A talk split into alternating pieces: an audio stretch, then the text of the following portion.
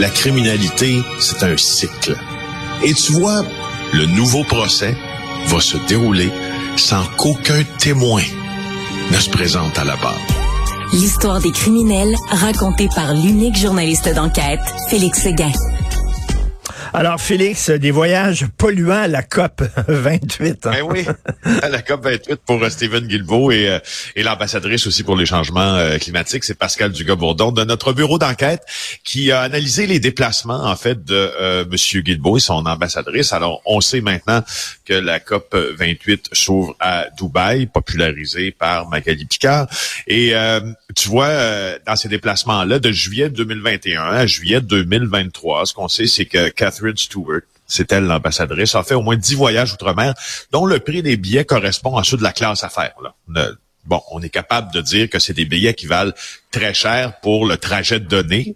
Euh, et pourquoi je, je dis le prix de classe affaires, c'est que là, c'est bien important de dire que le cabinet du ministre Guilbeault a refusé d'identifier les voyages qui ont effectués en classe affaires. C'est pour ça qu'on a dû se fier au prix des billets payés pour déterminer si ça correspond à une classe affaires ou non. Encore là, et je et note, note du commentateur ici, qui est moi-même, encore là, ça aurait été quoi de dévoiler quel voyage avait été fait en classe affaires? Ben tu vois bien que voyage coûte plusieurs milliers de dollars, c'est quoi de le dire? Encore là, c'est une entrave à la libre circulation de l'information. Ça m'embête. Et là, euh, euh, jusqu'à 2022, elle était sous-ministre adjointe à l'environnement. Euh, c'est la deuxième fonctionnaire fédérale qui a dépensé le plus en 2022, en 2023 pour des voyages, pour 189 000 quand même. et le ministre Guilbeault, lui aussi, là, pour utiliser les mots de mon collègue, a succombé à la tentation de la classe affaires et euh, au moins quatre voyages en classe à faire là, sur 60 000 kilomètres de déplacement.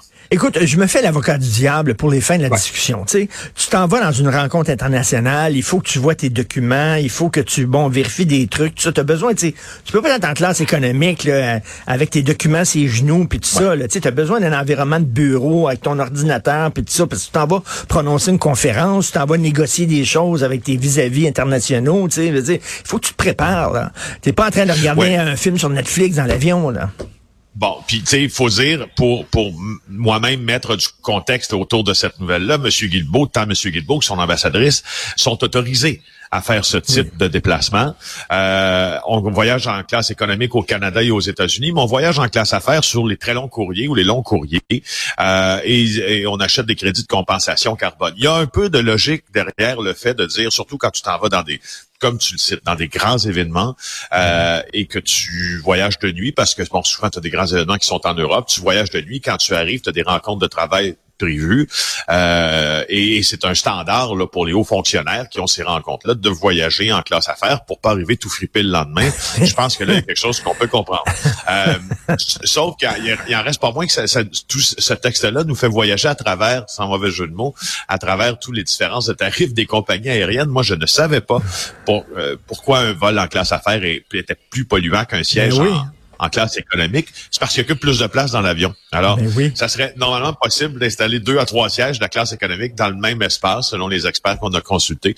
Alors, c'est pour ça euh, que c'est plus polluant. Puis, les, les, justement, les experts, eux, euh, ne, ne, lancent pas la pierre.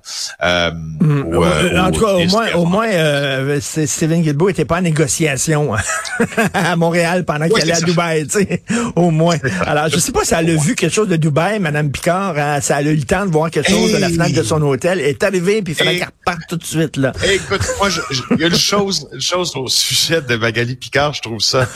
je, c'est bien sûr, euh, je, suis prêt bien, bien prêt à me ranger derrière les commentateurs qui disent que c'est au minimum malhabile euh, d'avoir fait ça. Puis c'est un message assez syndiqué hmm, qui est sûrement mal perçu. Puis dans le contexte, c'est un mauvais pas du côté syndical et du Front commun. Mais si je prends la chose de manière bien objective, ça fait beaucoup, beaucoup de kilomètres dans les airs. Et ça fait, elle doit être fatiguée, elle a dû rentrer fourbu, ben fatiguée et etc. Écoute, Dubaï, Montréal, là, c'est plusieurs heures d'avion là. Et eh non, c'était pas, mettons, euh, c'était pas la meilleure idée du siècle. Ça fait une couple de jours que tu me parles des gangs de rue à Québec. Il y avait des ah incendies à Québec et là, ben, ça serait euh, eux autres les responsables, eux autres qui les ont allumés, quoi. Ben, c'est en lien avec la guerre des gangs et je t'en parle depuis le début de la semaine et j'ai l'impression que je vais t'en parler aussi pour les prochains mois tellement cet événement-là, cette particularité popularité régionale à Québec euh, va faire parler d'elle. Les deux incendies suspects, je t'en ai parlé hier, là, quart, en un quart d'heure, il y a eu deux incendies dans Limoilou puis dans Vanier, et ça découle clairement de ce nouveau conflit entre les Hells Angels, leur groupe aligné, et les gangs de rue dans la région de la capitale nationale. Ce qu'on sait sur ces incendies-là, c'est que pour un, euh, il a été allumé dans un endroit où euh, des, euh, je te dirais, des gens qui sont en lien avec le, les gangs de rue ont fait des enregistrements de chansons. Dans un autre endroit, ce qu'on sait, c'est que la boutique de sérigraphie qui a été visée aurait probablement dans le passé imprimé des chandails à l'effigie de certains groupes rap. Il y a certains groupes rap anciennement, dans, surtout dans la vieille capitale, qui sont qui étaient fortement criminalisés, des gens qui ont des lourds dossiers criminels. Puis euh, aussi, cette même boutique de sérigraphie aurait imprimé récemment, selon des sources policières qui sont pas autorisées à parler aux médias, des chandails à l'effigie des clubs de motards des Hells Angels ou de leur club école. Alors, mais il y a quelque, tu comprends qu'il y a quelque chose là-dedans. Les, policiers sont catégoriques, ça rapport, et ça va faire jaser de plus en plus au cours des, prochaines semaines. c'est une bonne question. Est-ce que c'est légal d'imprimer des t-shirts à l'effigie d'un groupe criminel? Ben, tout à fait. Écoute, tu te rappelles, les, fameux t-shirts euh, euh, support non, hein, donc support 81, là, c'est pour euh, la huitième lettre et la première lettre de l'alphabet, support HA. Ils sont imprimés à plusieurs endroits au Québec et tu te rappelles, ils étaient même vendus à la foire agricole, à l'exposition agricole de Saint-Hyacinthe à un certain moment. Il y avait un kiosque qui était euh, qui, avait été loué par euh, des sympathisants des Hells Angels et on vendait cette marchandise promotionnelle. Ben oui, c'est vrai. c'est légal. Ils, ont leur site web de Big Red Machine d'ailleurs où ils vendent des casquettes, ils vendent des t-shirts, etc. Donc, c'est légal. Écoute...